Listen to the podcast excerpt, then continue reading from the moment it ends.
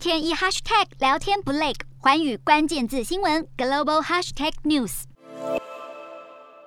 男子坐着轮椅左右滑行，仔细一看，他并没有用手推动，靠的是他头上的脑波控制器。你没听错，靠大脑发出的念力就能控制轮椅。埃及有一位发明家欧曼，考量到许多身障者无法控制自己的手背或腿，没有办法使用附在电动轮椅上的操纵杆来控制轮椅，因此他发明了这台脑波轮椅。欧曼会关注身障者的需求，并主动开发这项技术，全是因为他年幼时也曾仰赖轮椅行动，对生活带来的不便使他他更能感同身受。有业者看准脑波轮椅商机，打算大量生产，力拼出口外销。欧曼表示，希望借由脑波轮椅的发明，为身障者带来追求梦想的勇气。他也想告诉年轻人，要奋发向上，追求突破。